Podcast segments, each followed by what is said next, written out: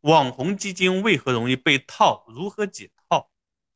就很多同学发现一个现象，哎，网红基金最容易套人了啊！那为什么容易被套呢？就是因为它之所以成为网红，就是涨得很高了。那这个时候呢，为别人所知了，看都在涨，都去买，所以就成为网红了。往往在这个时候更容易下跌，一旦下跌呢，就可能摔得更沉。那这个时候被套，如何解套呢？那有一种方法，就是现在很多人去被动使用的方法，就觉得之所以能成为网红基金，那大部分呢都是一些各个基金管理公司的一些实力的干将。那这些干将呢是基金经理，他的水平也不错。那长期来看的话，他也能够帮助我们去解套，甚至赚取更多的收益。所以有的人就怎么样，一直拿着等待解套。诶，这是一种方法，是吧？那对于有部分同学可能等不及。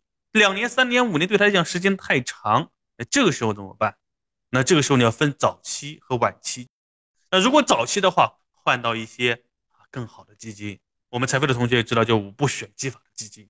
那如果说你是晚期了怎么办？那我认为这时候折不折腾呀，意义不是太大，只能给自己上一堂课了啊！我希望不是那种全部身价都压到这一个基金当中去，你把你剩下的基金给做好。